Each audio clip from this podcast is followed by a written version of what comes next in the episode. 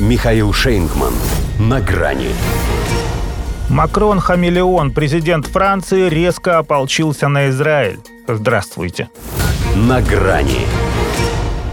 Пожалуй, главному пострелу мировой политики на этот раз, чтобы поспеть, пришлось переобуться. Еще в конце октября, будучи в Тель-Авиве, Эммануэль Макрон пафосно обещал Цахал поддержку в ликвидации Хамас – а теперь, попав в Объединенные Арабские Эмираты, уже стыдил сам Израиль в стиле доколе, распиная евреев за чрезмерное применение силы в секторе Газа. Хотя прибыл в ОАЭ совсем по другому поводу. Но грех решил не воспользоваться трибуной 28-й конференции сторон рамочной конвенции ООН об изменении климата, учитывая ближневосточную привязку к местности, доказав, что переменчивым бывает не только климат.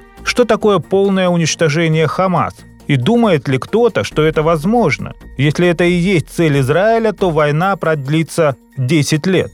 Играл он в Дубае так убедительно, что не зная, можно было и не догадаться, что всего пару месяцев назад он же призывал для этого самого полного уничтожения создать международную антитеррористическую коалицию по типу той, что до сих пор возится с ИГИЛ. Хотя сам пример для подражания уже подразумевал, что это на десятилетия, поскольку исламское государство все еще не побеждено. Но Макрона тогда это не остановило. Не остановило бы и потом – Подхвати его мысль, допустим, США, но те отмолчались. Вместо этого последовала жесткая реакция арабских правителей, которую он почувствовал, прилетев из Тель-Авива в Амман, где у трапа самолета его встречал всего лишь мэр.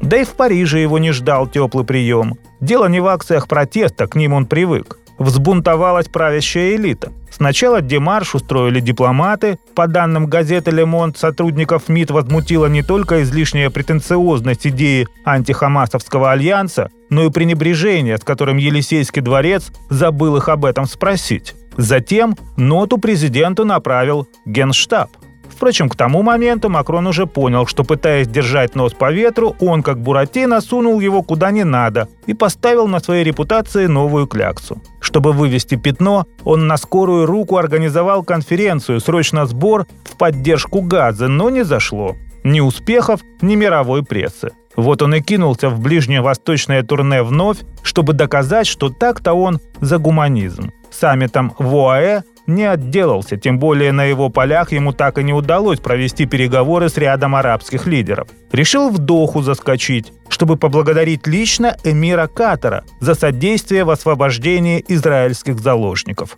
Тот, в жанре «спасибо в карман не положишь», деликатно дал понять гостю, что усилия по прекращению огня – это нечто большее, чем лицемерные кульбиты. Тоже, конечно, занятно, но чтобы вымолить прощение арабской улицы, недостаточно того, что Эмик перестал звонить в Тель-Авив.